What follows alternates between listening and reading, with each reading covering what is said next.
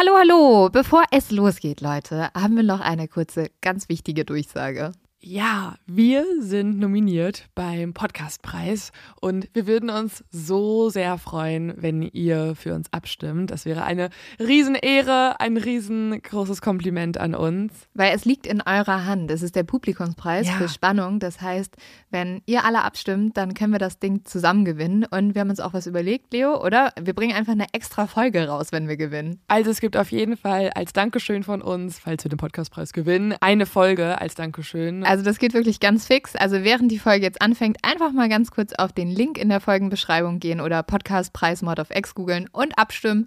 Dankeschön! Dauert nur wenige Sekunden und man muss sich auch nicht registrieren. Und jetzt geht's los mit der Folge.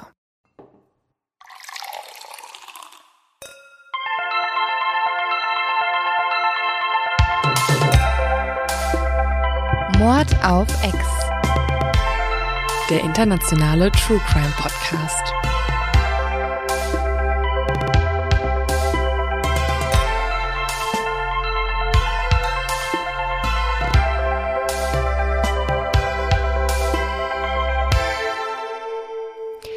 Hallo, hallo, hallo. Hallo und herzlich willkommen zu einer neuen Folge Mord of X. Zu einer neuen Folge Jeffrey Dahmer. Jeffrey. Jeffrey! Also Leute, ich habe, ich habe echt ähm, ein komisches Gefühl bekommen bei euren Nachrichten. Also es gab zwei Dinge, die uns ganz, ganz häufig nach der letzten Folge geschrieben wurden. Ja, Und die eine Sache macht mir große Sorgen, Lynn. Also ich, ich mache mir echt Sorgen über die Exis, ob das nicht alles irgendwelche Psychos, Lieblingspsychos sind. Denn Ja. äh, ihr habt alle irgendwie gegessen. ich, also ich verstehe es auch nicht ganz, weil zum Beispiel heute Morgen habe ich mir auf dem Weg zu dir nochmal ähm, einen anderen Podcast, einen amerikanischen Podcast zu dem Thema angehört und habe versucht, nebenbei so ein Schokocroissant zu essen, ne? Und mir ist so schlecht geworden und ich war so, okay, nee, nee, geht nicht. Also mir wird ja auch schon schlecht, wenn ich noch nicht mal an Essen denke, also wenn ich nur recherchiere. Und vor allen Dingen diese Folge jetzt, also der Teil 2, der ist so, also wenn ihr jetzt immer noch was esst, dann seid ihr wirklich so strange, dann müsstet ihr echt mal kurz nochmal vielleicht einen Termin machen bei einem Therapeuten oder so, weil... Ähm, Oder ihr seid halt wirkliche nicht- Lieblingspsychos. Ja, Ist schon in Ordnung.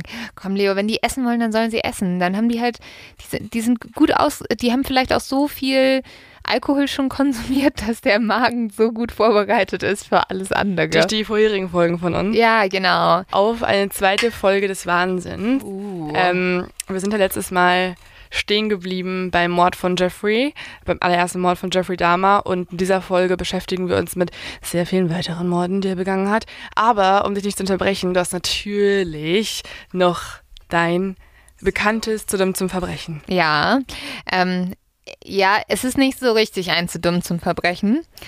Es ist eher ein zu dumm, um zu wissen, weil es bezieht sich auf uns, Leo. Ich über Ah. Eigenkritik, Okay. was wir ja immer sehr gerne tun. Und zwar haben wir in der letzten Folge gesagt, dass wir noch nie einen Muskel gegessen haben und uns gar nicht vorstellen kann, wie ein Muskel schmeckt. Und anscheinend sind wir die einzigen Menschen auf dieser ganzen Welt, die nicht wissen, dass eigentlich jedes Stück Fleisch Muskel ist und dass auch Fleisch umso zarter und weniger fettig ist, desto mehr Muskel darin vorhanden ist, was ich extrem eklig vor also jetzt finde diese Vorstellung. Aber da haben uns so viele Leute geschrieben und alle waren so, hallo? Wie könnt ihr das nicht wissen? Und Aber es hörte ja. sich auch einfach, es hörte sich einfach komisch an, wie er einen Armmuskel speziell trennt und dann diesen Armmuskel in Papier einwickelt und dann in den Kühlschrank legt. Das hörte sich so komisch an, deswegen, ja. Aber danke, wir sind schon schlauer. Äh, wir haben übrigens auch eine andere mega spannende Nachricht bekommen zur letzten Folge und zwar von Paulina. Paulina hat nämlich uns von dem Waisenkindversuch erzählt. Also sie hat geschrieben, ich weiß nicht, ob ihr die Waisenkindversuche kennt, aber Kinder sterben ohne Zuwendung und ohne Körperkontakt, auch wenn sie ernährt und gewickelt werden und so weiter.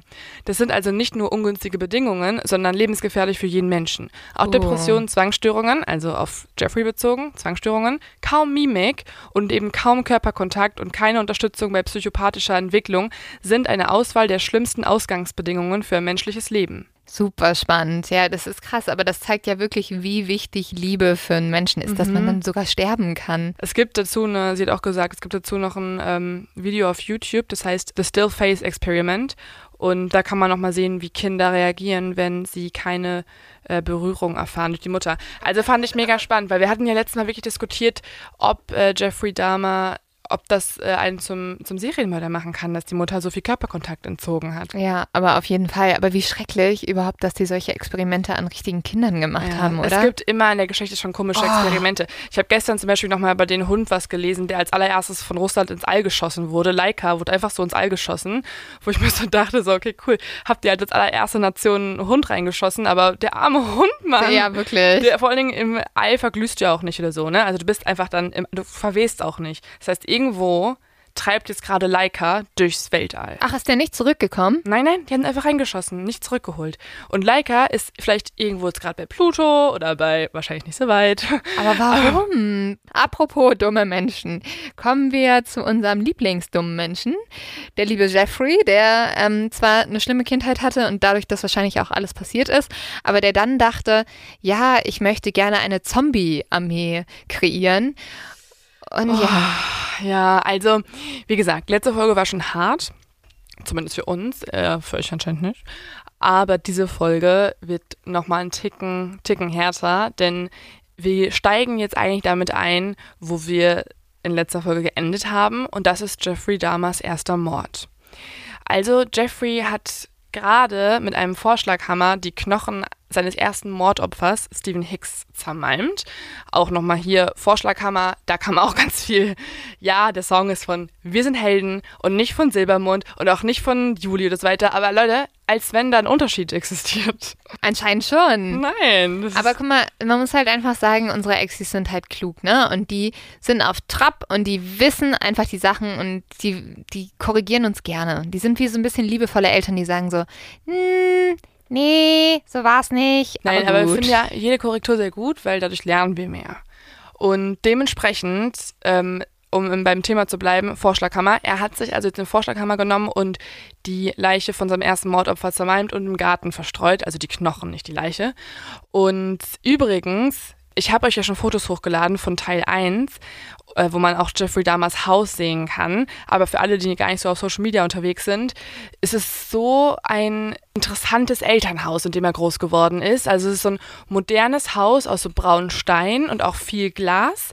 Es wurde übrigens damals auch ein Jahr nachdem es gebaut wurde in einer Architekturzeitschrift veröffentlicht. Also so hat irgendwie so super viel Ansehen bekommen für die moderne Architektur.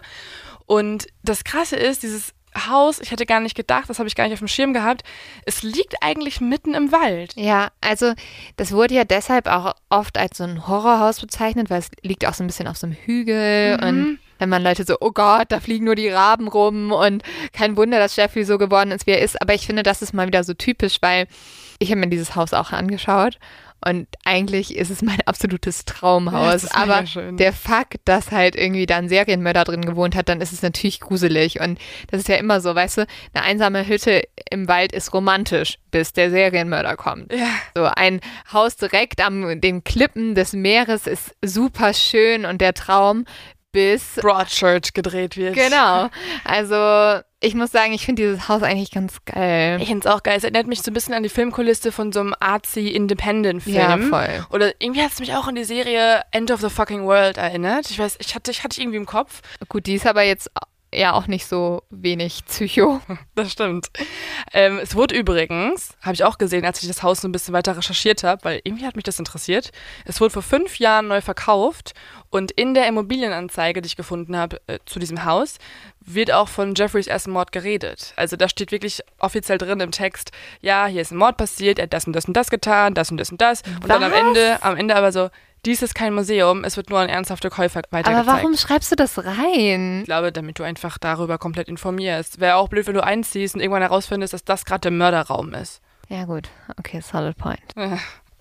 Auf jeden Fall ist das nun auch das Haus, in dem Jeffrey weiterhin alleine wohnt. Seine Eltern haben sich ja getrennt.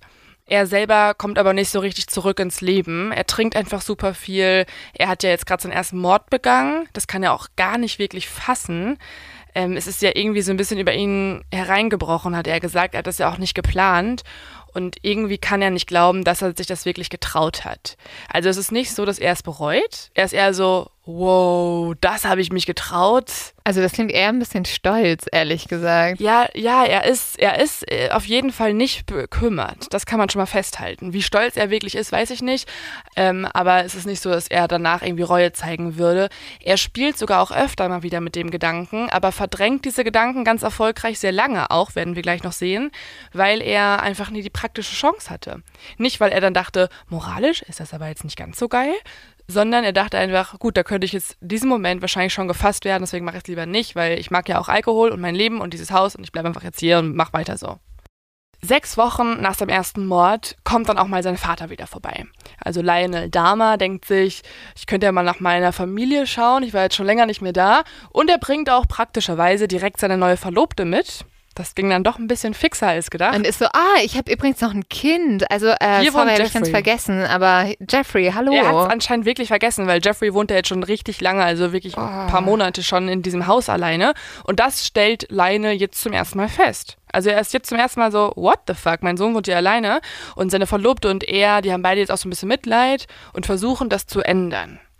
Sie bereden Jeffrey deswegen, dass er irgendwie sein Leben in den Griff kriegen muss. Naja, wir reden ihn, dass er auszieht, ne? Also, dass er an die Uni geht. Also, eigentlich sind sie so, ja, wir ändern jetzt, wir wollen, dass du mehr unter Leute kommst, aber nicht unter uns, sondern ähm, wie wäre es mit Universität? Ja, beziehungsweise versuch mal irgendwie einen geregelten Tagesablauf reinzukriegen, anstatt einfach nur zu trinken. Weil sie sehen ja auch, dass so überall Flaschen rumstanden. Ja. Ne? Das ganze Haus war voller Schnapsflaschen. Und das macht er auch. Also er schreibt sich ein bei der Ohio State University für das Fach BWL. Das Ganze hält er leider nur ein Semester durch, dann muss er abbrechen. Jeffrey ist nämlich eigentlich immer nur betrunken und dementsprechend fällt er auch überall durch. Ja, das erzählten auch immer wieder Studienkollegen von ihnen später, ähm, dass sie ihn eigentlich immer nur auf Partys komplett besoffen, nicht mehr ansprechbar in der Ecke gefunden haben. Das ist halt verrückt, ne? Weil, ja, und nicht nur auf Partys, ne, halt auch im Unterricht Ja. und in Lesungen. also was mich bei Jeffrey sowieso ein bisschen traurig macht, aber das ist ja öfters bei Serienmördern so, dass es halt viele Punkte in seinem Leben gegeben hätte, wo Leute hätten eingreifen können und einfach ihn mal zum Psychiater schicken können. Ja.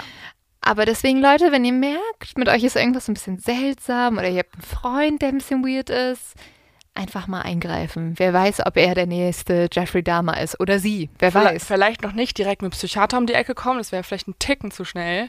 Ja, aber, aber mal so mal fragen, fragen. so, hey, wie geht's dir? Bist du ein bisschen einsam? Warum riecht das Getränk in deiner Hand, was du jetzt gerade hier in der Vorlesung in deinem Pappbecher hast, eigentlich so komisch? Und sag mal, hast du Fantasien davon, irgendwie Menschen zu ermorden und ähm, zu essen oder sowas? Also, weil dann könntest du, ich habe da so einen Therapeuten, den wüsste ich, den kann ich dir mal die Nummer von geben.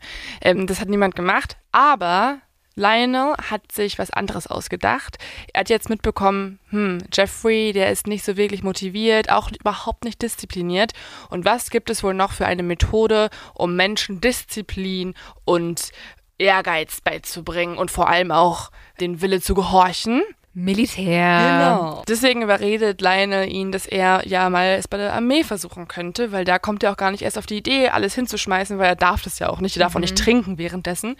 Und das macht Jeffrey. Er schreibt sich ein, also oder meldet sich an quasi und macht dann eine Sanitäterausbildung und wird dann tatsächlich in Westdeutschland stationiert. Und ich habe auch mal nachgeschaut, wo er sich so aufgehalten hat. Also Uh. ob potenziell eure Eltern beispielsweise mal einem Jeffrey Dahmer begegnet sein können. Das ist der Fall, falls ihr Verwandte in Baumholder in Rheinland-Pfalz habt. Dann fragt doch mal nach, ob da so ein betrunkener, merkwürdiger Junge an der Ecke saß. Und ähm, ja, dann wisst ihr, ob Jeffrey. Ich finde es halt so verrückt, dass wirklich die deutsche Polizei richtig lange gesucht hat, ob es nicht, also nachdem rauskam, was Jeffrey Dahmer Mhm. alles gemacht hat, ob er nicht vielleicht sogar Opfer in Deutschland hatte. Aber sie kam zum Ergebnis, es gab keine Opfer. Nicht direkt zumindest. Also ähm, es gibt zwei Mhm. Männer, mit denen er in Deutschland stationiert war, zwei Amerikaner, die darüber berichten. Also das waren sozusagen seine ähm, ja, Mitbewohner, die haben mit ihm auf einem Zimmer gewohnt und die haben beide erzählt, dass Jeffrey sie vergewaltigt haben soll. Ja, richtig schrecklich. Die haben sich irgendwie, glaube ich, erst 2015 getraut, darüber zu reden und haben das lange, lange verschwiegen. Ähm, und Ganz, ganz lange hat Jeffrey Dahmer auch gegenüber Psychiatern, Gutachtern, dem Gericht und, und anderen Leuten behauptet, da ist nichts passiert. Also er wurde ganz oft gefragt, nachdem er auch schon seine Morde zugegeben hat, ja, hast du denn schon mal jemanden vergewaltigt oder warst du in Westdeutschland irgendwie auch kriminell? Und er hat ganz, ganz oft gesagt, nein, hab ich nicht. Irgendwie so komisch, ne? Dass mhm. dann also Serienmörder, die sogar schon zugeben, ja, ich habe irgendwie 17 Leute mhm. ermordet, dann und auch alle Details erzählen, ne? Ja, und dann auf einmal so anfangen, also nee, also vergewaltigt habe ich da niemanden. Ja, das ist für mich auch, ich fand das auch ganz komisch zu erfahren, weil ich dachte mir, das ist ja auch wieder was, wo ich die ähm, Glaubwürdigkeit der anderen Erzählungen anzweifle. Mhm. Also wenn er dann sagt, ähm, ja, ich habe meinen ersten Mord aus Versehen begangen, es ist einfach über mich hereingebrochen, ich wollte das gar nicht so wirklich, denke ich mir jetzt so, ja, oder erzählst du es einfach nur, weil du denkst, es klingt irgendwie besser und harmloser oder so, oder ist es einfach schon mega lange geplant gewesen und genauso wie du, wie du auch die Vergewaltigung verschweigst. Ja, ist ein bisschen merkwürdig. Also das ist ja auch bei Jeffrey diese Doppelmoral, dass er zum Beispiel auch sagt, dass alle seine Opfer unter, also dass er immer dachte, die wären alle über 18, weil er nicht als pädophil gelten mhm. wollte. Ja, und da waren Aber halt gut. offensichtlich Kinder bei. Ähm, übrigens, ähm, um nochmal auf unser Perfect Match, unser Traumpaar, die Seelenverwandten zu sprechen zu kommen, Dennis Nielsen und Jeffrey Dahmer, hätte Jeffrey Dahmer sich acht Jahre vorher bei der Armee eingetragen, dann wäre er vielleicht auch Dennis Nielsen begegnet, denn der war acht Jahre zuvor in Berlin und in Osnabrück stationiert. Uh, das heißt, Dennis Nielsen war älter mhm. als Jeffrey? Ja. Oh, spannend, wusste ich nicht. Ich dachte. Ja. Ticken älter. Ja. So 20 Jahre, glaube ich. Aber er war nicht seine Inspiration, ne? Weil nee, man die wusste. wussten ja nicht voneinander, so wirklich. Er erzählt nämlich später auch einem Gutachter, dass seine Inspiration eigentlich äh, eher die Charaktere aus The Exorcist 1, 2 und 3 sind. Boah, dieser Film The Exorcist sollte einfach verboten werden. Ja. Und äh, auch Star Wars war eine Inspiration. Er hat sich nämlich irgendwie mhm. verbunden gefühlt zu, natürlich kann man das auch sich denken, Darth Vader und den dunklen Jedi. Hat er einfach vielleicht alles Böse geliebt? Ja, ja, sehr, sehr, sehr doll. Aber nicht Hitler, oder? Nee, aber da, vielleicht wäre das noch gekommen, wenn er jetzt irgendwie noch länger ähm, hätte morden können. Vielleicht ist es ja auch im Gefängnis entstanden, keine Ahnung. Bei der Armee läuft es für Jeffrey nicht ganz so gut. Ähm, kann man sich wieder vorstellen. Also Jeffrey hört weiterhin nicht auf zu trinken, er gehorcht nicht den Befehlen, den er gehorchen sollte und wird dementsprechend zwei Jahre später entlassen. Und du hast ja gerade schon erzählt, zwei Männer haben sich dann im Nachhinein noch gemeldet äh, wegen der Vergewaltigung. Ähm, das weiß man aber zu der Zeit noch nicht, deswegen wird er auch ehrenhaft entlassen und ihm wird einfach nahegelegt, einen anderen Job zu machen. Und jetzt bleibt Lionel, also seinem Vater, eigentlich nur noch eine Chance, um Jeffrey in den Griff zu kriegen. Er überlegt sich, welche Person auf dieser Welt kann meinen Jungen noch retten? Und kommt dann auf die Idee, ihn zu seiner eigenen Mutter zu geben. Also zieht jetzt Jeffrey bei seiner Oma ein. Und das soll jetzt ein bisschen das neue Erziehungscamp für ihn werden, auch wenn er jetzt schon Mitte 20 ist ähm, und eigentlich er auch eine Entzugsklinik bräuchte hofft hier der Rest der Familie, dass die Oma die Lösung ist. Das ist aber auch ein bisschen frustrierend, wenn du so wirklich mit Mitte 20 dann nochmal zu deiner Oma gesteckt ja, ja. wirst. Aber er findet das gar nicht so schlimm, muss man sagen. Okay. Also, ja, ähm, er hat auch immer seine Oma als eigentlich einzige Person in seiner Familie wirklich respektiert und ihr wirklich auch Zuneigung entgegengebracht, im Gegensatz zu dem Rest seiner Familie. Und ähm, er hofft auch selber so ein bisschen, dass dieser Tapetenwechsel und auch der Einfluss dieser, ja, dieser Frau, die sehr gläubig ist, die sehr streng ist, dass das ihm gut tun könnte. Dass er dann auf einmal nicht mehr morden möchte. Genau. Und vielleicht auch eine Arbeit findet. Ähm, und das verspricht ja auch allen. Er sagt allen, ja, ich äh, werde dem Alkohol abschwören, ich versuche eine Arbeit zu finden und so weiter. Das klappt dann auch. Also Jeffrey und seine Oma leben sehr harmonisch zusammen. Ähm, er begleitet sie in die Kirche, er hilft ihr im Haushalt, übernimmt bereitwillig Hausarbeiten. Tatsächlich hält er sich sogar auch an die meisten ihrer Hausregeln, außer die Sache mit dem Alkohol und den Zigaretten, die, äh, die kann er nicht so richtig lassen. Mit der Arbeit muss man sagen, klappt es dann auch nur mittelgut. Äh, Jeffreys Oma muss ihn eigentlich tatsächlich zwei Jahre lang durchfüttern, also auch nicht gerade so eine schöne Situation, dass du als ja, Mitte 20-jähriger Mann ähm, dich von deiner eigenen Oma durchfüttern lassen musst. Irgendwann bekommt er aber dann einen Job bei der Schokoladenfabrik und zwar als Mixer. Nicht ganz so der geilste Job, er muss nämlich immer die Nachtschichten machen. Er arbeitet nun also in dieser Schokoladenfabrik, geht dort jede Nacht hin, macht seinen Mixer an, macht die Nachtschichten erfolgreich. Haut ein bisschen Menschenfleisch rein. Das noch nicht ganz. Es sind nämlich jetzt ein paar Jahre vergangen, seit seinem ersten Mord, in dem er eigentlich alles ganz gut unter Kontrolle hat. Aber er merkt selber, die Fantasien hören nicht auf. Er, er träumt weiterhin von nackten, haarlosen, unlebendigen Menschen oder zumindest bewusstlosen Menschen und entscheidet aber selber, naja, ich möchte jetzt auch nicht unbedingt wieder morden, weil das könnte ja auch zur Folge haben, dass ich ins Gefängnis komme. Also brauche ich eine Alternative. Und deswegen denkt er sich nun einige Dinge aus, um ihm quasi diese Fantasie zu ermöglichen. Als allererstes macht er sich erstmal mit den schwulen Bars und Badehäusern der Stadt bekannt. Also Badehäuser, ich weiß nicht, inwiefern das immer noch ein Ding ist, aber damals war es schon auch ein Ort, wo sich viele Schwule getroffen haben und dort auch Sex hatten. Er hat aber ein Problem, denn ihn stört es, dass sich seine Partner, die er da im Badehaus kennenlernt, immer bewegen, wenn sie Sex haben. Ach was, die sind lebendig? Ja, Die machen so Hm. Geräusche und manchmal zeigen die auch, was sie wollen. Vielleicht hätte er so ein richtiges, also so ein, so ein Seesternmensch gebrauchen können, weißt du, der Er einfach nur so beim Sex gar nichts Eine macht. Sexpuppe gebraucht. Ja. Und damit kommen wir übrigens zum zweiten Punkt. Er hat auch noch was anderes ausprobiert. Er hat sich nämlich einmal nach Ladenschluss in einem Kleidungsgeschäft versteckt und dort eine männliche Schaufensterpuppe anvisiert. Und tatsächlich schafft er es auch, diese Schaufensterpuppe aus dem Ladengeschäft herauszuklauen und versteckt sie dann bei seiner Oma oben im Kleiderschrank. Dort kommt er immer wieder hin, wenn er masturbieren möchte. Doch das Ganze endet irgendwann, denn die Oma bemerkt irgendwann, dass dort eine Puppe steht. Auch mega gruselig. Du gehst so ins Zimmer und plötzlich öffnest du den Kleiderschrank und da guckt dir so eine Schaufensterpuppe entgegen. Und Oma entscheidet, die Puppe muss weg. Das ist auch so merkwürdig, dass sie einfach diese Puppe rausschmeißt, aber sich nicht so wirklich was dabei denkt. Warum ist da eine nackte Schaufensterpuppe? Aber bei Jeffrey muss man wirklich sagen, vielleicht wäre so eine Sexpuppe, die es ja heute Mhm. gibt, so mega realistisch. Vielleicht hätte die sehr viele Morde ver. Hindert. Ja, ich Ja. glaube, dass die Oma ehrlich gesagt öfter mal was bemerkt hat. Ja, die Jeffrey hat, ja. ist ja auch oft einfach nachts im Keller super laut und lädt jetzt auch öfter mal Männer ein. Dazu kommen wir nämlich jetzt.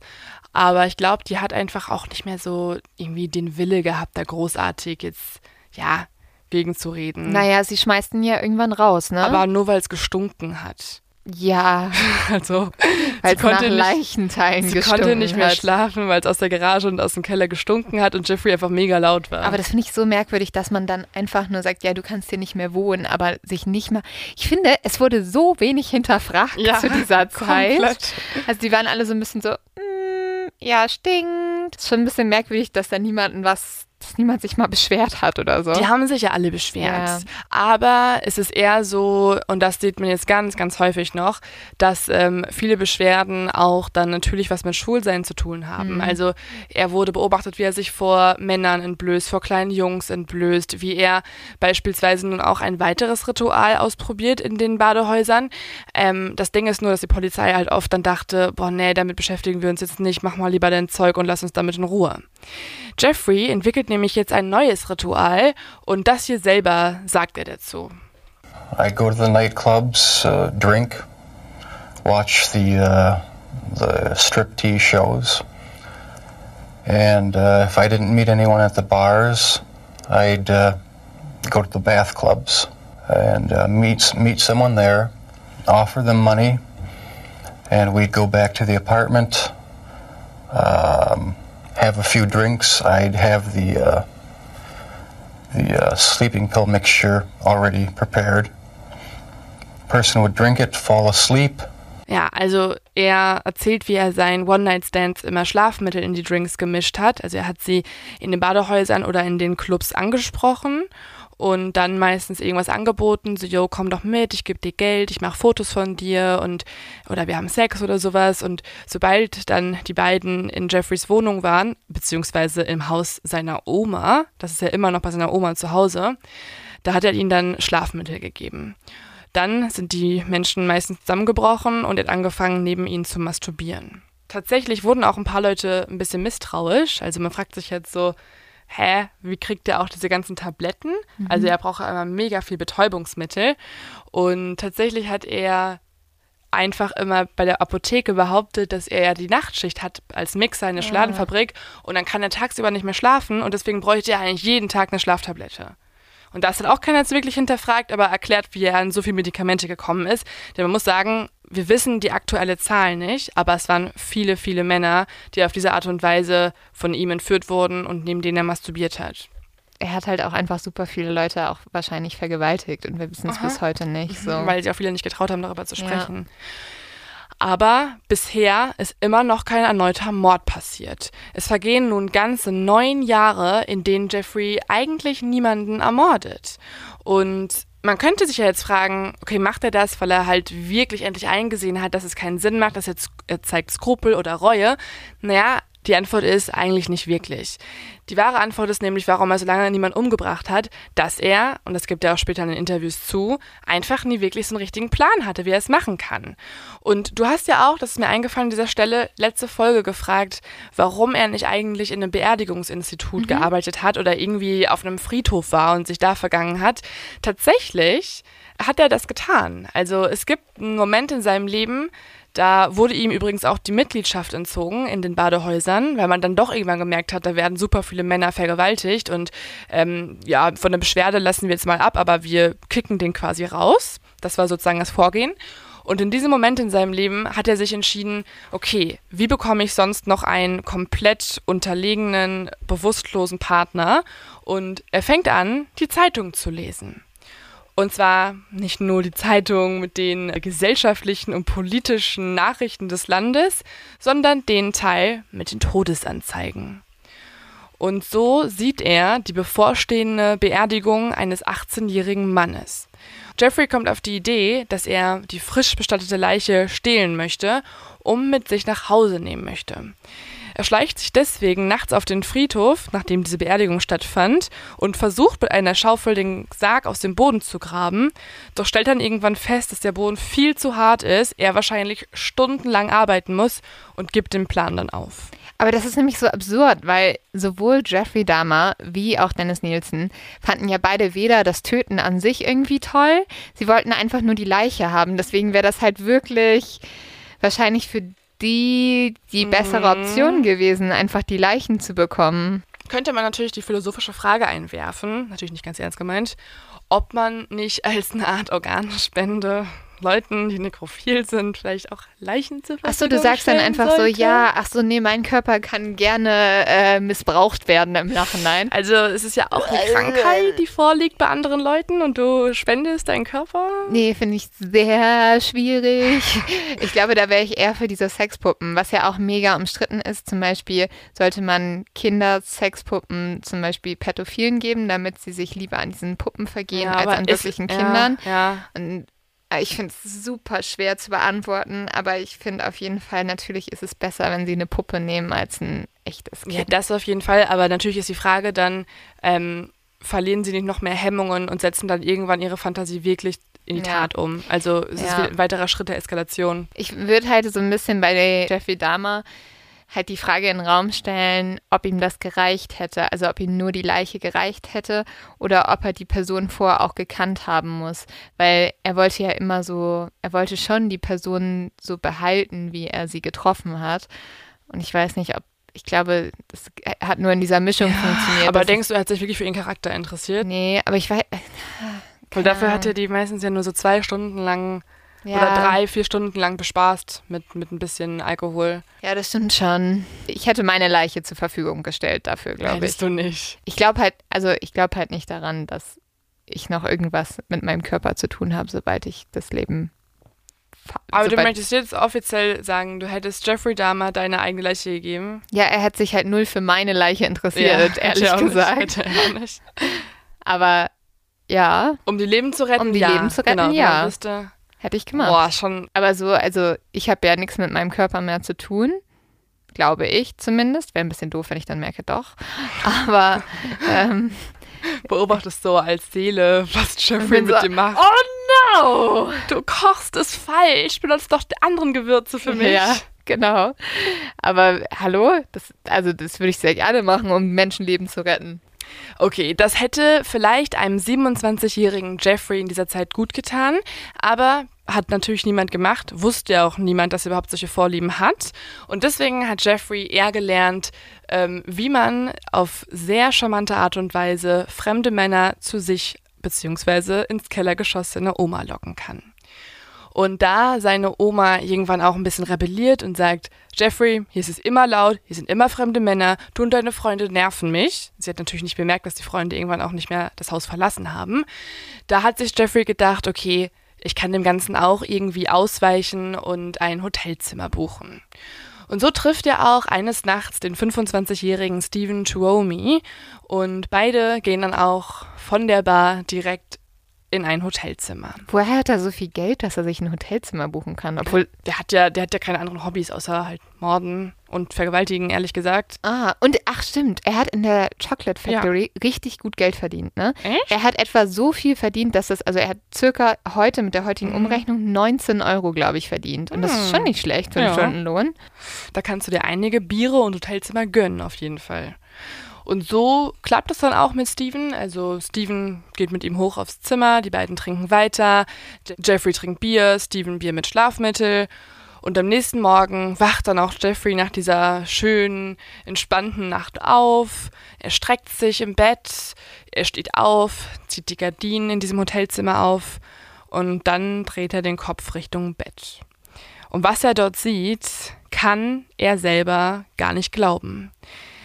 Steven, der mit ihm ja noch in seinem wunderschönen Zustand eingeschlafen ist, ist fast nicht mehr zu erkennen. Stevens Brust ist eingedrückt, sie ist schwarz und blau vor Blutergüssen und aus seinem Mundwinkel sickert noch Blut.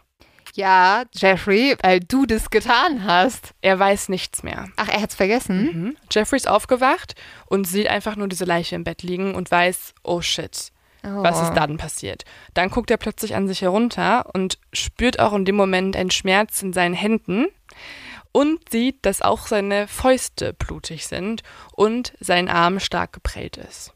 Und jetzt zählt Jeffrey natürlich eins und eins zusammen und findet heraus, dass in dieser Nacht, von der er nichts mehr weiß, weil er super betrunken war, anscheinend äh, hat er in dieser Nacht einen Menschen ermordet einen zweiten Menschen. Aber das würde mich an seiner Stelle jetzt auch nicht überraschen, nachdem er schon mehrere, also schon einen Menschen umgebracht hat und schon wirklich sehr lange darüber fantasi fantasiert.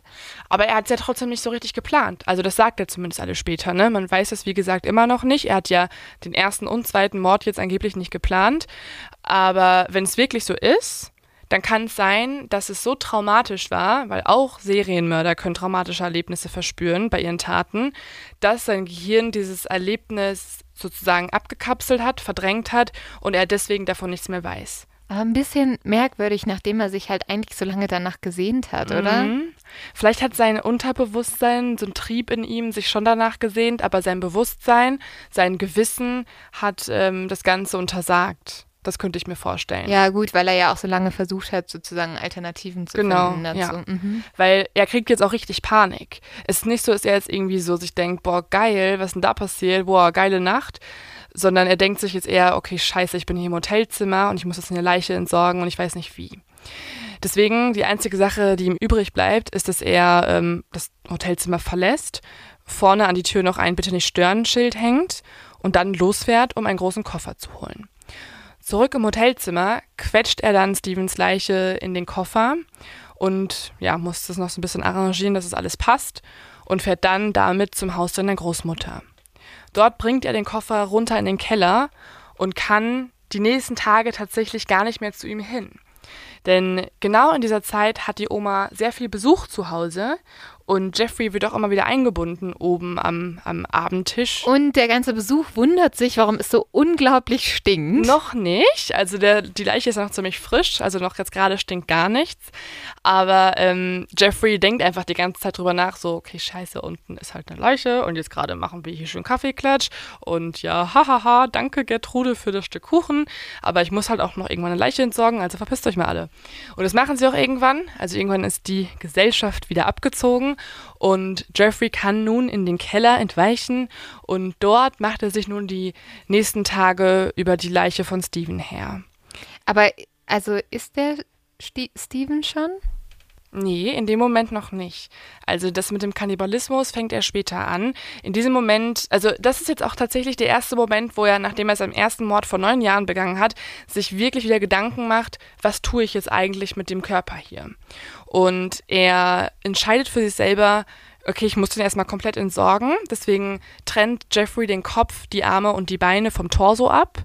Dann entnimmt er die Knochen vom Körper, also filetiert quasi diesen Körper, so wie ja. er es auch schon früher bei Tieren gemacht hat, und schneidet dann den Rest ganz klein.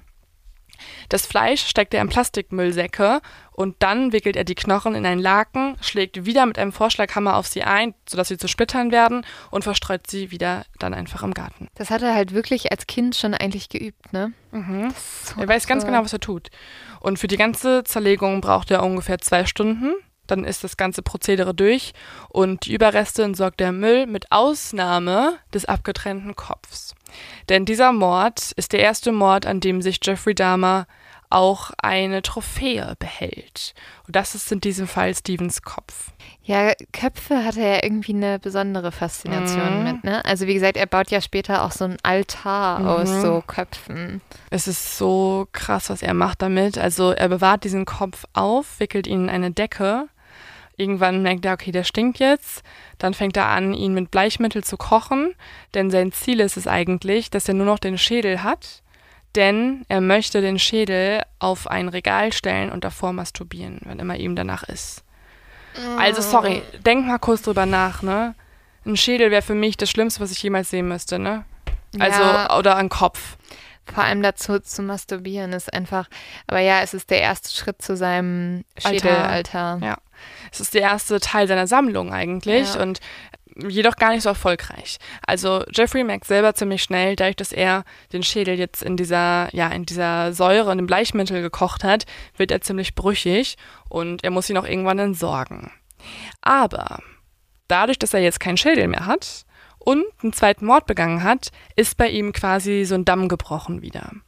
Denn ab jetzt sucht Jeffrey Dahmer sehr aktiv nach Opfern in den Clubs, in den Bars und in den Badehäusern und er lockt innerhalb von nur zwei Monaten zwei weitere Männer ins Haus seiner Oma und einen dritten hat er auch noch hineingelockt, den wollte er auch ermorden, aber da hat die Oma ihn unterbrochen, weil sie so mega quietschig von oben runtergerufen hat, Jeff, was machst du da? Und dann ich hätte sie mal ein gedacht, bisschen öfters rufen sollen. Ja. Und dann hat er sich gedacht, so, okay, shit, meine Oma könnte es sehen und lässt diesen Menschen gehen oh shit, die Oma kommt. So ein bisschen mhm. wie früher, wenn du an einer Zigarette gezogen hast, oh scheiße, die Mama kommt. Es ist so absurd, dass es alles bei der Oma passiert, finde ich. Jeffrey hingegen hat jetzt schon vier Männer ermordet und auch der fünfte Mord ist geplant.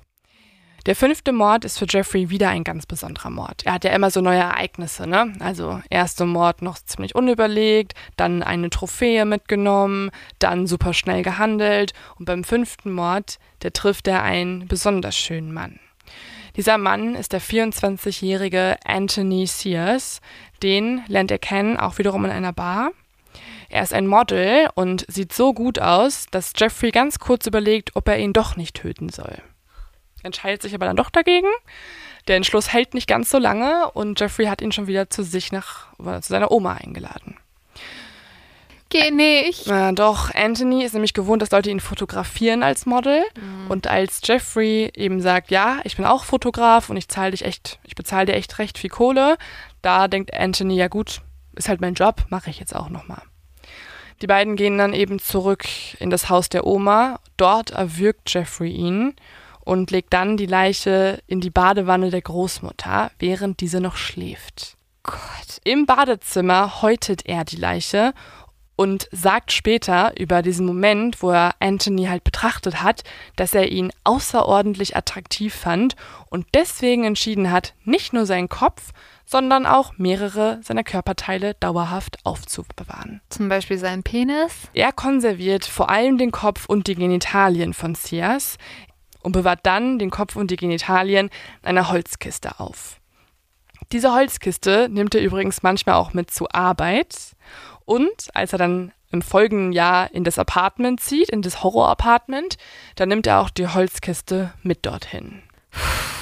Es gibt übrigens eine Anekdote, da ist der Papa zu Besuch bei Jeffrey und seiner Mutter mhm. und er sieht diese Holzkiste im Zimmer stehen und die wirkt schon so merkwürdig, hat, hat auch so einen komischen Geruch wieder gehabt und als der Jeffrey fragt, was da drin ist, wird erstmal Jeffrey super abwehrend und wütend und schubst ihn so weg und meint so, lass doch meine Kiste in Ruhe. Das macht natürlich sein Vater noch stutziger. Er will dann noch mehr wissen, was drin ist. Und Jeffrey ist schon recht schlau, ne? Er denkt sich immer ganz gute Ausreden aus. Jeffrey antwortet nämlich dann, boah, kann ich nicht einfach einmal ein bisschen Privatsphäre haben? Da drin sind Pornos. So, und dann der Kleine, ja gut, mein Sohn, sorry, dass ich so aufdringlich bin und lässt ihm da seine... Und niemand fällt auf, dass es einfach extrem stinkt aus dieser Kiste. Ja, keine Ahnung, das wird wieder ignoriert. Jeffrey ist also nicht der Vorzeigesohn. Er hat eine komische Kiste bei sich im Zimmer, ähm, er ist super laut, es riecht merkwürdig und seine Oma denkt sich irgendwann, ja, Mission failed eigentlich. Und tatsächlich passiert auch eine andere Sache, denn in der gleichen Zeit bekommt Jeffrey zwei Anzeigen, einmal wegen Entblößung in der Öffentlichkeit. Er hat sich nämlich einfach so von einer Gruppe von Müttern und Kindern nackt ausgezogen und er bekommt auch eine Anzeige wegen sexueller Nötigung eines Kindes. Denn die Männer, die er vergewaltigt hat, waren nicht immer nur erwachsene Männer. Tatsächlich war auch ein Jugendlicher dabei und das kam dann endlich mal zur Anzeige. Und Jeffrey bekommt aber nicht jetzt irgendwie eine, ja, sag ich mal, Gefängnisstrafe oder irgendeine Art von Bestrafung, die ihm vielleicht zum Umdenken bringen würde. Nein, er bekommt fünf Jahre auf Bewährung und es juckt niemanden. Er macht einfach weiter und es wird eigentlich nur noch schlimmer. Naja, er hat eigentlich eine Frau, die soll immer alle paar Wochen bei ihm vorbeischauen und also so eine Sozialarbeiterin und überprüfen, ob er sich anständig verhält. Aber Jeffrey zieht ja jetzt um mhm. und er zieht ja in so eine Gegend, die nicht die beste Gegend ist und da will die Frau halt immer nicht hingehen und sie hat auch mega viel zu tun und deswegen überprüft sie ihn einfach nie. Jeffrey zieht in die North 25th Street. Das ist tatsächlich, wie du gerade schon gesagt hast, eine Gegend mit sehr hoher Kriminalitätsrate, eher einer ärmeren Bevölkerung und wir haben uns ja auch schon mal den Wohnkomplex angeguckt. Das ist auch wirklich eher auch ein tristes Gebäude. Und Jeffrey ist auch der einzige Weiße in dieser Gegend eigentlich. Das ist auch ähm, eine Besonderheit und deswegen haben ihn auch alle gefragt, so warum ziehst du da hin? Konnten sich verstehen in der Zeit. Ähm, aber ich glaube, bei Jeffrey war der Hauptfaktor das Geld, denn die Wohnung war ziemlich günstig. Ja, und ich glaube, ein zweiter Punkt war auch, dass halt diese Gegend von der Polizei voll gemieden wurde und er da halt so ein bisschen in Ruhe sein Ding machen konnte mhm. und sich nicht so viele Leute eingemischt haben. Er hat ja auch schon eine Faszination mit schwarzen Männern. Er wird später auch ganz oft gefragt, ob er ein Rassist war. Er sagt dann so, nö, ist einfach zufällig gewählt. Ähm, aber es ist schon auffällig, dass der Hauptteil seiner Opfer wirklich schwarz war. Also kommt nun endlich der Moment, wo Jeffrey Dahmer mit 30 Jahren das Haus seiner Großmutter verlässt und das erste Mal wirklich langfristig in einem eigenen Apartment wohnt. Das ist das Apartment 213, von dem wir auch schon in der ersten Folge gehört haben. Übrigens lustiger, oder auch nicht lustig, aber kleiner Side-Fact. Jeffrey hat dann später auch oft in einer Bar Leute aufgerissen. Die Bar hieß auch 213. Hm.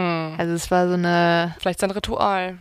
Ja, es war eine gruselige Verbindung eigentlich, dass das die Bar war, in der er seine Opfer gefunden hat und er sie dann in das Apartment mit dem gleichen Namen gebracht hat. Eigentlich startet nun der absolute Zerstörungsmodus. Also so im Englischen irgendwie Berserker-Mode, wie das in manchen Podcasts beschrieben wird. Das ist die Phase, die jetzt eintritt, denn eigentlich ermordet Jeffrey jetzt jede Woche jemand Neues. Ja, er hat halt jetzt niemanden mehr, der ihn kontrolliert. Ne? Er muss es eigentlich von niemandem mehr verstecken, weil er hat seine eigene genau. Wohnung. Ähm, er kann dort sozusagen tun, was er will, ohne dass es jemanden mitbekommt. Und das macht er auch. Also insgesamt ermordet er zwölf Männer dort und nicht nur das, er hat ja jetzt auch freie Verfügung über die Küche, über das Badezimmer, über alle möglichen Werkzeuge, die er sich ranschaffen kann. Und deswegen macht er mit den Leichen die unterschiedlichsten Dinge. Jetzt wird noch mal ein bisschen heavy, also wirklich, no joke, bitte jetzt einfach nicht essen. Das tut euch nicht gut, Leute. Das tut euch nicht gut. Am Ende werdet ihr euch aufregen. Denn was Jeffrey macht, gehe ich kurz drauf ein, nicht im kompletten Detail. Er hat das alles sehr, sehr, sehr elaboriert in den Interviews später, sehr ausführlich beschrieben.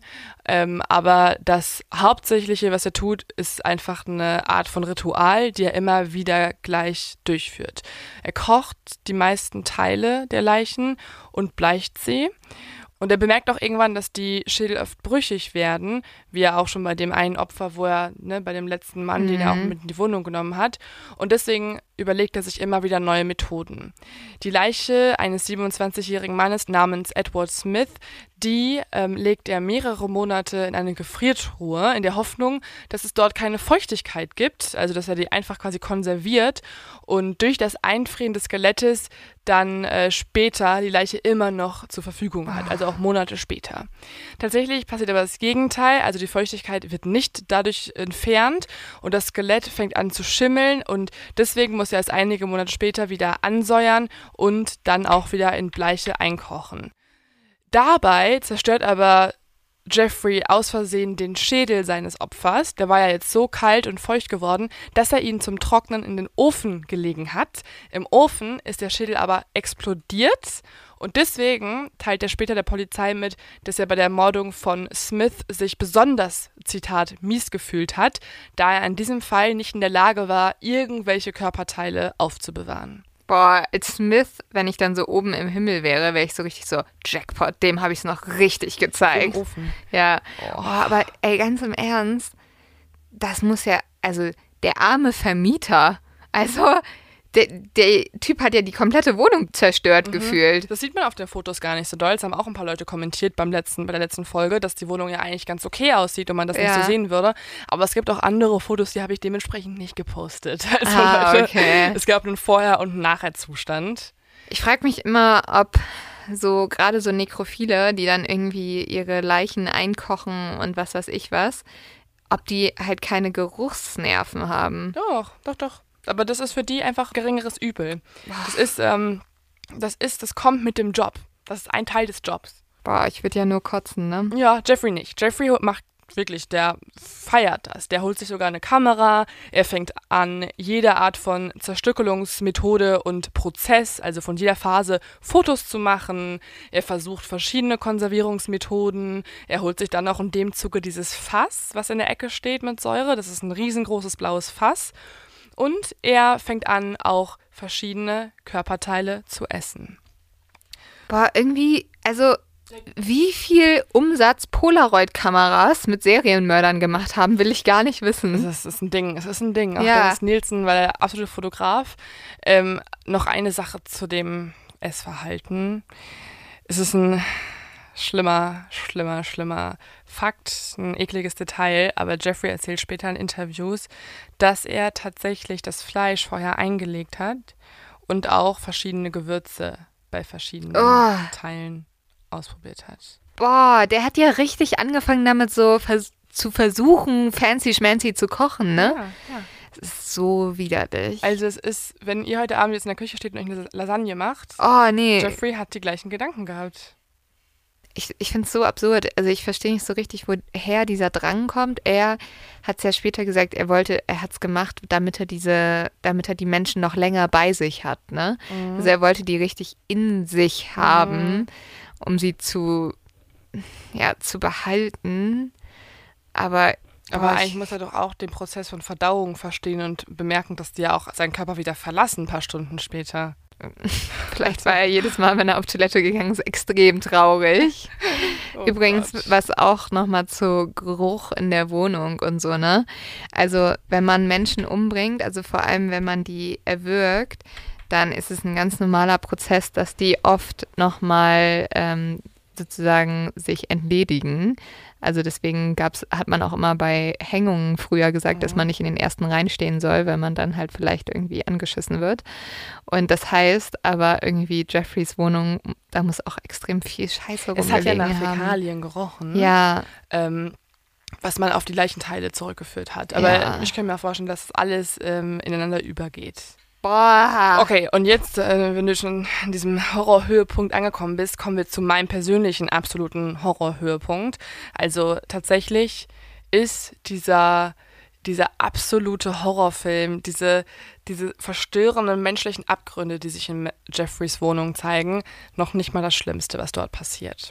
Also nach so den nächsten sechs, sieben, acht Morden bemerkt er, dass ähm, ja das Essen und das Einkochen und so weiter, dass das immer das Gleiche ist und im Endeffekt sind die Leichenteile dann doch viel schneller verschlungen als gewollt und doch viel schneller verdorben als gewollt und deswegen denkt er sich was Neues aus. Und das möchte ich gerne nochmal Jeffrey selbst erzählen lassen. At, at first, it was just curiosity, and then it became compulsive. Then I tried to uh, keep the person alive by inducing a zombie like state. Um, also, er hat jetzt gerade erzählt, dass seine neue Mission es ist, eine Art Zombie zu erschaffen. Also einen vor sich hin vegetierenden Menschen, der halb tot, halb lebendig ist. By uh, injecting uh, first uh, dilute acid solution into their brain or uh, hot water. And uh, it never did completely work. Und um das umzusetzen, hat er sich verschiedene Dinge zugelegt, wie er auch gerade erzählt hat. Also Salzsäure war eine Methode, die er dann seinen Opfern in den Kopf spritzen wollte. Could someone like you be stopped? Could you be helped? No, I, I was I was dead set on, on going with this compulsion. It was the only thing that gave me any uh, any satisfaction. Und das allererste Opfer, an dem er es ausprobiert hat, ist niemand anderes als der 14-jährige Teenager Conorak Sintasomphony. 14 Jahre alt. 14 Jahre alt. Und das Krasse ist, das ist übrigens auch der jüngere Bruder des Jungen, den Jeffrey Dahmer 1988 belästigt hat, weswegen er vor Gericht eigentlich eine Anzeige hatte und auf Bewährung gerade ist. Also die Eltern haben zwei Jungen im Anführungszeichen an Jeffrey Dahmer verloren. Boah. Das ist so krank. Vor allem, das zeigt aber auch, also Jeffrey hatte halt schon einen Typ, ne? Und dass er dann auch die Geschw mhm. Geschwister. Ja, oh sie waren eher Gott. so asiatisch. Also irgendwie hat er da auch wieder eine Faszination gehabt. Und halt auch Kinder einfach, ne? Ja, 14 Jahre, das ist so schrecklich. Er sieht den Jungen auf der Straße und lockt ihn dann mit Geld in seine Wohnung. Er bietet nämlich Conorak an, dass er Fotos von ihm machen könnte und ihm dann ganz viel Geld gibt. Als Conrad dann bei Jeffrey in der Wohnung ankommt, wird er direkt von ihm unter Drogen gesetzt und danach zwingt Jeffrey ihn zum Oralsex. Oh. Und jetzt, Leute, also wirklich krankester Scheiß, Mann.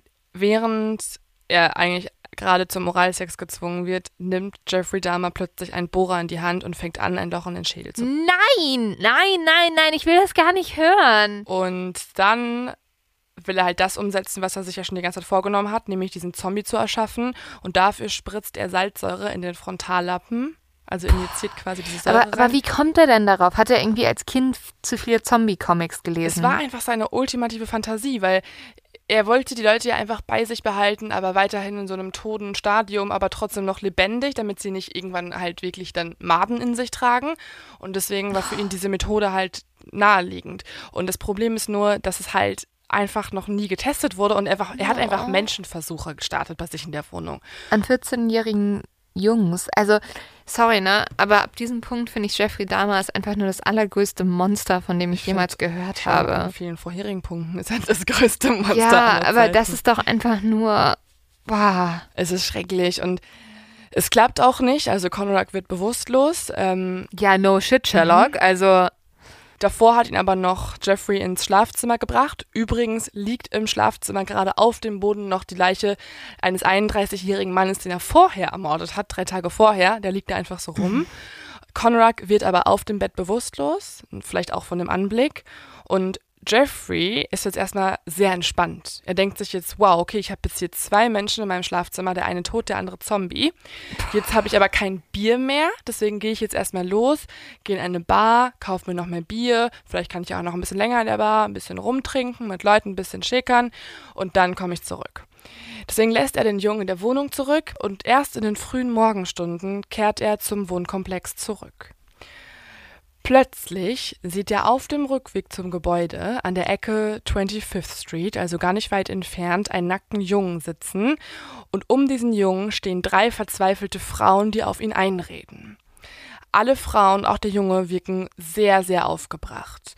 Und Jeffrey guckt jetzt genauer hin und schaltet dann ganz schnell und sieht, okay, das ist Conorak und er erzählt anscheinend gerade, was passiert ist. Er geht dann ganz zielstrebig auf diese Gruppe an Menschen zu und sagt den Frauen, dass der Junge sein Freund sei, also sein Liebhaber, und nimmt ihn am Arm und will ihn zurück in die Wohnung führen. Die drei Frauen sind aber super misstrauisch und glauben Jeffrey auch nicht und halten ihn dann davon ab und sagen auch, dass sie gerade schon den Notruf gewählt haben. Daraufhin kommen dann auch drei Beamte, drei Männer in diesem Fall, und auch diesen erzählen die Frauen dann wieder die gleiche Geschichte. So, ja, hier ist gerade ein kleiner Junge, der ähm, wirkt super, super benebelt, äh, anscheinend fast bewusstlos und. Und ähm, er hat ein Loch im Kopf. Das sieht leider niemand in dem Moment. Also das Oh. Loch, das fällt niemanden auf. Ich glaube, das weiß Conrad auch selbst gar nicht so richtig, weil sonst hätte er das mal auch erwähnt. Aber er kann sich auch nicht so richtig artikulieren.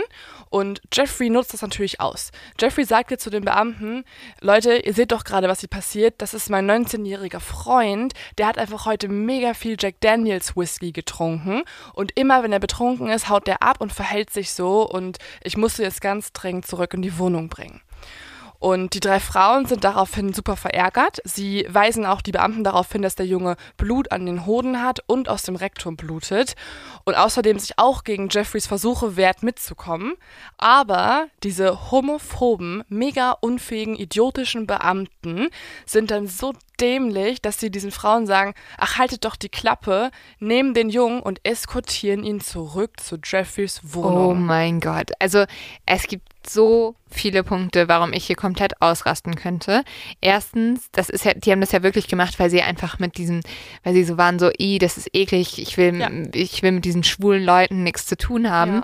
Aber egal was, wenn du schon homophob und scheiße bist, dann sieh doch wenigstens, dass es ein Junge ist, Ein ein, Kind. ein Kind, das anscheinend, guck mal, selbst wenn äh, Jeffreys Story stimmen würde, Mhm. ne, hat der auf jeden Fall irgendwas, eine Alkoholvergiftung oder zu viel Drogen genommen, dass Und du ihn, Blut. bring Also- ihn zumindest ins Krankenhaus. Ja.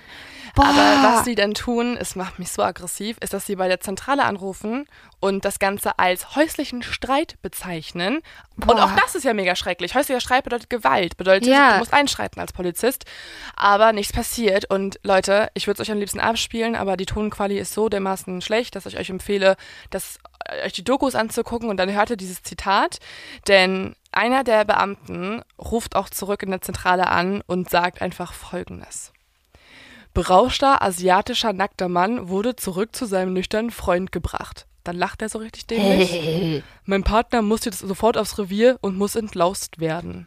I, oh mein Gott, also sorry, ne? Äh, Solche Menschen würde ich am liebsten, also es ist so Wurden unglaublich. Gott sei Dank auch später suspendiert, denn Ja. sie sind eigentlich auch mitschuld, weil was nämlich passiert ist, dass Aber Jeffrey suspendiert finde ich halt ein bisschen wenig. Halt, ja, Also sorry, die kannst du gleich einsperren. Da hast du anscheinend deine komplette Aufgabe als Polizist komplett bist du dran vorbeigegangen. Also Jeffrey ermordet dann auch sofort den kleinen Jungen, also den 14-jährigen Conrad. Und er versucht das Zombie-Experiment auch mit zwei weiteren Männern. Also es endet jetzt nicht, ne? Man wird sich ja vielleicht denken, er wurde gerade fast festgenommen, er wurde fast erwischt. Hör wenigstens jetzt auf mit diesen kranken Menschenversuchen. Also hör einfach generell natürlich auf mit den Morden, aber keine Ahnung. Hast du vielleicht Aber- irgendeine Art von, von, von Konsequenz daraus gezogen? Das heißt halt, die. Beamten sind nicht nur schuld eigentlich an einem Mord, sondern an drei. Mit Schuld, ja, würde ich schon sagen. Ja, natürlich. Ja, ja. Einer der Jungs oder Männer in diesem Fall, es sind keine Minderjährigen mehr, den er wieder versucht als Zombie werden zu lassen, fällt zunächst ins Koma, was für Jeffrey ganz schön geil ist, weil jetzt hat er ja quasi seinen lebendigen toten Menschen eigentlich und stirbt auch zwei Tage später an den Folgen.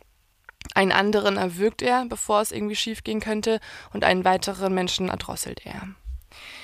Zu dieser Zeit kommt es übrigens auch vor, dass er immer wieder viele Probleme mit Maden hat, was ihn auch sehr stört. Deswegen ändert er auch wieder hier seine Konservierungsmethoden. Und dann kommt die Nacht, in der er Tracy Edwards trifft. Tracy Edwards ist ja unser Held, der fliehen konnte, den wir in der letzten Folge besprochen haben und der endlich, endlich, endlich andere, fähigere Polizisten zum Apartment bringen konnte. Obwohl man muss auch sagen, ne, so viel fähiger sind diese Polizisten auch nicht, weil die sind zu diesem Apartment gegangen, eigentlich nur um diesen, also um den Schlüssel für die Handschellen zu finden, ne? Und wenn Jeffrey sofort diesen Schlüssel gehabt hätte und den Polizisten den Schlüssel gegeben hätte, dann wären die Polizisten wieder gegangen und wahrscheinlich wäre alles einfach so weitergegangen. Das kann wirklich so sein, ja. Es ist einfach nur durch Zufall eigentlich ans, an, ans Licht gekommen. Aber immerhin ist es ans Licht gekommen. Also ich habe euch ja erzählt, ähm, Jeffrey wurde, in, also wurde halt festgenommen durch diese beiden Polizisten und er hat sich ja erst geweigert. Aber ähm, als er dann tatsächlich überwältigt wurde, hat er auch recht schnell alles gestanden. In den Vernehmungen erzählt er nämlich sehr, sehr offen und auch sehr ausführlich über seine vorherigen Morde. Ganze 60 Stunden lang gibt es an Interviewmaterial nur kurz nach den Verhaftungen. Also er hatte wirklich ordentlich Redebedarf. Er verzichtet sogar auch auf das Recht, einen Anwalt hinzuzuziehen, da er, Zitat, alles gestehen will, da er diesen Horror geschaffen hat und es nur sinnvoll sei, dass ich alles tue, um ihm ein Ende zu setzen. Das klingt ja fast, als würde er es bereuen. Nein, nein, ich glaube, er tut einfach jetzt auf so ein richtig armes, kleines, süßes Schäfchen. Mm. Er sagt auch später dann so Sachen wie, oh, die Gesellschaft wird mir nie verzeihen, für was ich getan habe, aber vielleicht bekomme ich etwas Friede, wenn sie wissen, dass ich es bereue. Aber eigentlich komisch, dass er dann nie von seiner Kindheit gesprochen hat, ne? Also hat er ja, aber er hat ja immer gesagt, alles war gut. Und er hätte es ja voll darauf schieben ich können. das auch nicht gerafft. Ne? Ja. Also als ähm, Säugling so behandelt Mhm. zu werden, das ist ja auch eine Sache, die verdrängst du das oder du ja. bist nicht bewusst dabei gewesen. So. ja, das stimmt natürlich. Mm, Es ist auf jeden Fall erstaunlich, wie offen er spricht. Also er gibt auch sehr offen zu, was er mit den Leichen gemacht hat. Er sagt, dass er ein Opfer der Nekrophilie war, also dass er einen Zwang in sich hatte, nekrophile Handlungen durchzuführen und dass er alles Mögliche mit den Eingeweiden der Opfer getan hat. Also er erzählt darüber, wie er das Blut gesammelt hat, wie er manche Opfer sozusagen aufgehangen hat, damit das Blut aus dem Torso in die Badewanne hineinläuft, was er am liebsten gegessen hat, was er in Würfel geschnitten hat, welche inneren Organe er weggeschmissen hat. Also er wird wirklich ganz detailliert, wo ich mich auch frage, also hatte er einfach das Bedürfnis, das alles zu erzählen? Ich glaube, er hat sich voll drauf an, aufgegeilt wahrscheinlich noch, ne? Und wie man sich vorstellen kann, wird er natürlich verurteilt. Es kommt dann zum Gerichtsprozess. Jeffrey Dahmer wird wegen 15-fachen Mordes ersten Grades verurteilt. Man kann sich natürlich jetzt fragen, warum nur 15 Morde, weil er hat ja eigentlich 17 Morde begangen. Für den versuchten Mord an Edwards ähm, wurde er nicht angeklagt, weil es da einfach keine richtigen Beweise gibt. gibt ja nur die Aussage von Edwards. Ja, aber das sollte doch eigentlich reichen. Sollte reichen, ja. Und auch an dem Mord von Stephen Tuomi, also dem zweiten Mordopfer im Hotelzimmer, an das er sich ja nicht mehr erinnern kann, wird er auch nicht verurteilt, weil es auch hier vom Bezirksstaatsanwalt nicht zweifelsfrei bewiesen werden kann, dass Jeffrey der Mörder ist. Wo ich mir so denke, ähm, sogar Jeffrey zählt die Tat zu seinen eigenen Morden. Ja, Wie viel mehr Beweise braucht ihr so? also er hat ein Geständnis gemacht, ähm, das komplette Profil passt. Ähm, d- d- Jeffreys Verteidigung argumentiert übrigens die ganze Zeit, dass Jeffrey dafür eigentlich gar nichts kann. Er ist ähm, ein Opfer seines nekrophilen Triebes und er besitzt diesen Zwang, sexuelle Kontakte mit Leichen zu haben. Und deswegen plädieren sie auf unzurechnungsfähig. Ein forensischer Psychiater, der von der Verteidigung auch engagiert wurde, der Dr. Karl Wallstrom, der hat diagnostiziert, dass Jeffrey Dahmer an Nekrophilie leidet, an einer Borderline-Persönlichkeitsstörung, an schizotypischen Persönlichkeitsstörungen, einer Alkoholabhängigkeit und einer psychotischen Störung. Also so Puh. ungefähr alles, was Alles. es eigentlich gibt, ähm, was genau ihn hier zum Mörder gemacht hat, laut diesem forensischen Psychiater. Man muss aber sagen, es wurden auch Psychiater auf der anderen Seite engagiert und so hat zum Beispiel ein forensischer Psychiater von der Staatsanwaltschaft, Dr. Philip Resnick, gesagt, dass Dahmer nicht primär an Nekrophilie litt, da er ja eigentlich einen Zombie erschaffen wollte, also einen lebenden Sexualpartner bevorzugte und deswegen das Argument der Verteidigung zurückweist. Die Verteidigung sagt, Jeffrey konnte dafür nichts, weil er wollte diesen Zwang ja so sehr unterdrücken, dass er immer Alkohol getrunken hat, um das nicht irgendwie zu spüren. Der Alkohol sollte ihn so ein bisschen taub machen, aber die Staatsanwaltschaft sagt, es ist genau das Gegenteil. Ja. Er hatte diesen Trieb, aber er hatte so ein paar Hemmungen, so, oh fuck, aber was, wenn die Polizei kommt? Und deswegen hat er immer Alkohol getrunken, damit er sich traut. ja, ja. Und im Endeffekt ähm, stimme ich ehrlich gesagt von meiner Seite aus der Staatsanwaltschaft zu. Jeffrey Dahmer war sich sehr wohl ähm, bewusst darüber, was seine Taten auslösen. Er wusste ja auch, dass sie falsch sind, sonst hätte er sie ja nicht verheimlicht. Ja, oder er hätte zum Beispiel nach dem ersten Mord aufgehört oder so, ne? So sieht es an auch der Richter und verurteilt ihn auch zu lebenslänglicher Haft. Ja, ein Glück. Oh Gott, ey. Es ist also, ich muss sagen, einer der schlimmsten Männer, über die wir jemals gesprochen haben. Mhm. Ähm, es gibt noch eine Szene, die würde ich auch gerne einmal kurz abspielen aus dem Gerichtssaal, denn nicht nur die Staatsanwaltschaft und die ganzen Anwälte waren vor Ort, auch natürlich die Angehörigen der Mordopfer.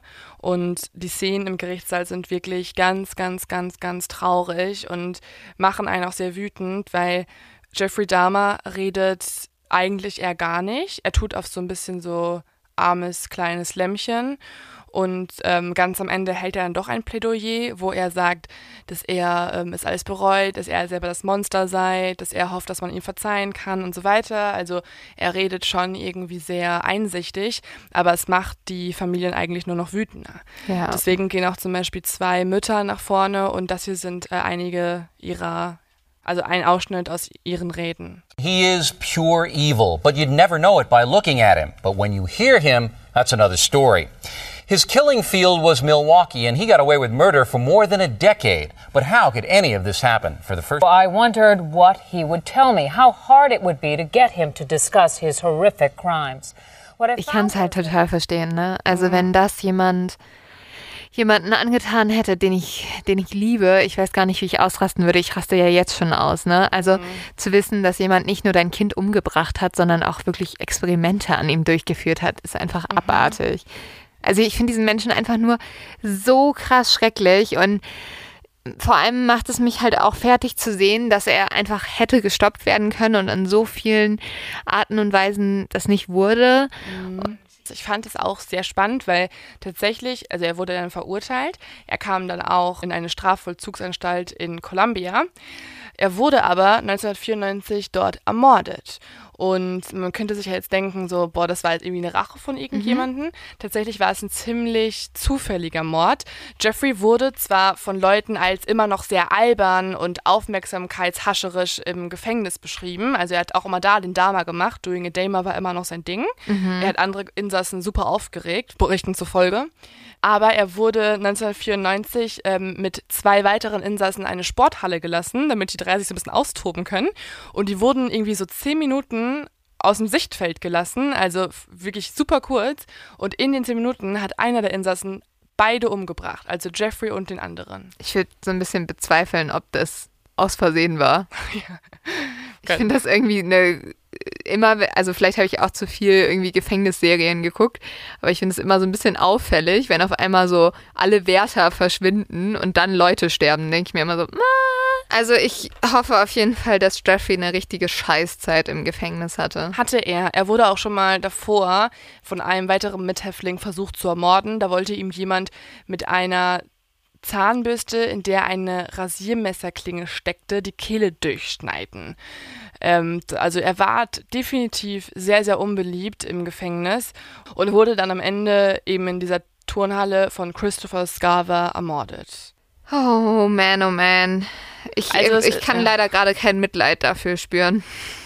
Ich finde, also ich habe sehr viele Gedanken zu dem Fall. Ich, auch in den Interviews, die wir immer wieder abgespielt haben, ist er super ehrlich. Und ich finde, dass er so ehrlich ist, zeigt eigentlich, dass er an anderen Stellen eigentlich ja auch aufrichtig geantwortet haben muss. Zum Beispiel wird er nämlich einmal, das kann ich euch noch einmal abspielen, von der, ähm, von einer Interviewerin gefragt, was passieren würde, wenn er wieder freigelassen wird. Und das antwortet Jeffrey. If you were out on the street now, would you still be committing the crimes? Probably. If this hadn't happened, there's no doubt I probably would be. I can't think of anything that would have stopped me.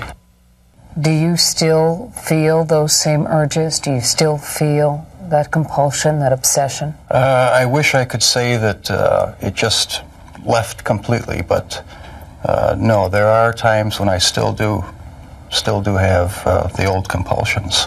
Ja, also er sagt, ähm, keine Chance. Also wenn er einmal wieder auf der Straße wäre, würde er es nochmal tun, weil diese Zwänge immer noch da sind und er denkt immer noch drüber nach. Aber ich weiß auch nicht. Ich habe super viele Gedanken zu dem Fall. Vielleicht ähm, erzählt uns doch mal, was ihr davon haltet. Mir tut er tatsächlich auf eine gewisse Art und Weise leid. Nein. Auch seine Eltern. Seine Eltern waren auch im Gerichtssaal. Aber seine Eltern waren auch wirklich ganz scheiße zu ihm. Also sein Vater, auch? weißt du, der hat einfach ewig alleine in diesem Haus gewohnt. Ja.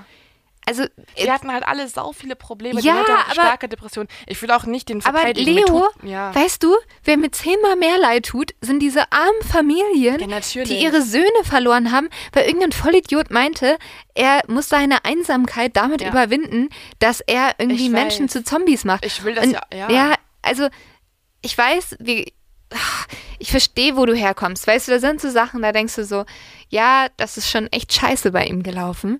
Aber nee, sorry, das kann ich mir, das kann ich mir nicht irgendwie erklären, wie man so werden kann. Ich, ich, ich, ich kann es auch nicht verstehen, wie man einem 14-jährigen Jungen sowas antun kann. Boah, es macht mich, es macht mich richtig krank. Ich bin einfach nur sauwütend. Du siehst nicht so aus, du hast eine Decke um dich geschlungen und über deinen Kopf wie so eine kleine Oma Sorry. mit deinem Kaffee vor dir. Ja, ich habe das Gefühl, ich werde krank, aber deswegen, Nein. hm, aber ich bin eine wütende Oma.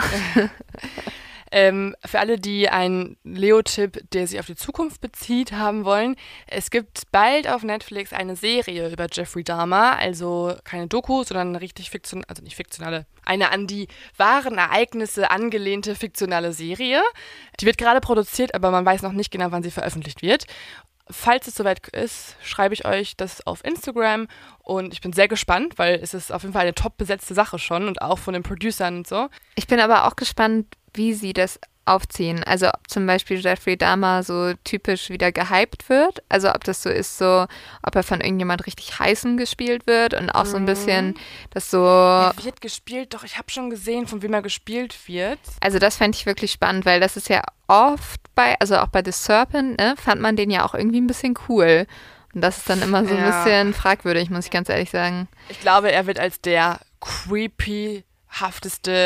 creepy-hafteste, Ah, okay. Ja, das wär gut. Motherfucker dargestellt, den es gibt, weil das war er halt auch. Sonst würde ich einfach Netflix anbieten, ne? Wenn ihr so Serienmörder äh, Dokus oder oder so Spielfilme dazu macht, ihr könnt immer uns einladen und wir machen so zwischendurch ein bisschen Hass drauf. Also wir sagen so zwischendurch so Jeffrey Dahmer, du bist scheiße. Also das ist gar kein das ist kein Problem, das machen wir gerne. Okay, Omi. Ähm, dann und noch ein Leo-Tipp, der kommt äh, von unserer lieben Anne, unsere fleißige Recherchemaus, die mir diesen Tipp zugeschickt hat. Ich habe ihn noch nicht gesehen, außer den Trailer, fand den Trailer aber äußerst, äußerst spannend. Und zwar ist es die Serie The Truth Be Told. Die gibt's auf Apple TV umsonst und ähm, wirkt sehr spannend gedreht und sehr spannend gemacht. Guckt einfach den Trailer an, da äh, erfahrt ihr bessere Infos als von mir. Aber ein wahrer True Crime Junkie empfiehlt euch diese Serie. Oh, das muss ich auch unbedingt noch gucken. Muss sagen, äh, Anne ist, die, die schafft die ganzen Sachen zu gucken, wo wir gar nicht zukommen.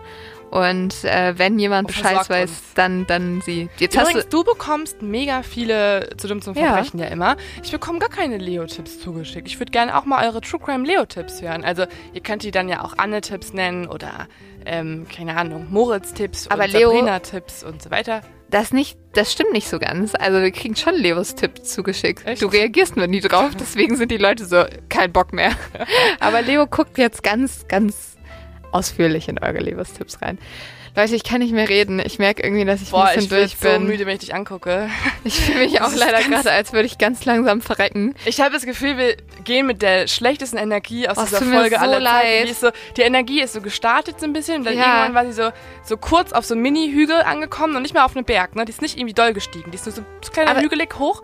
Und jetzt ist die richtig Talfahrt. Ja, ist richtig schlimm, weil ich dachte, also am Anfang der Folge war ich noch fit. Ich habe das Gefühl, mein, meine Krankheitskurve ist so abgesackt in der Folge. Mit den ganzen Morden, die ich Ja. so nach und nach erzählt habe. Naja, Leute. Also, nächste Woche bin ich wieder fit und motiviert und hab Spaß. und jetzt gehe ich in meinem Bett schlafen. Ich hab euch alle ganz doll lieb. Bis dann. Bis dann. Ciao, ciao.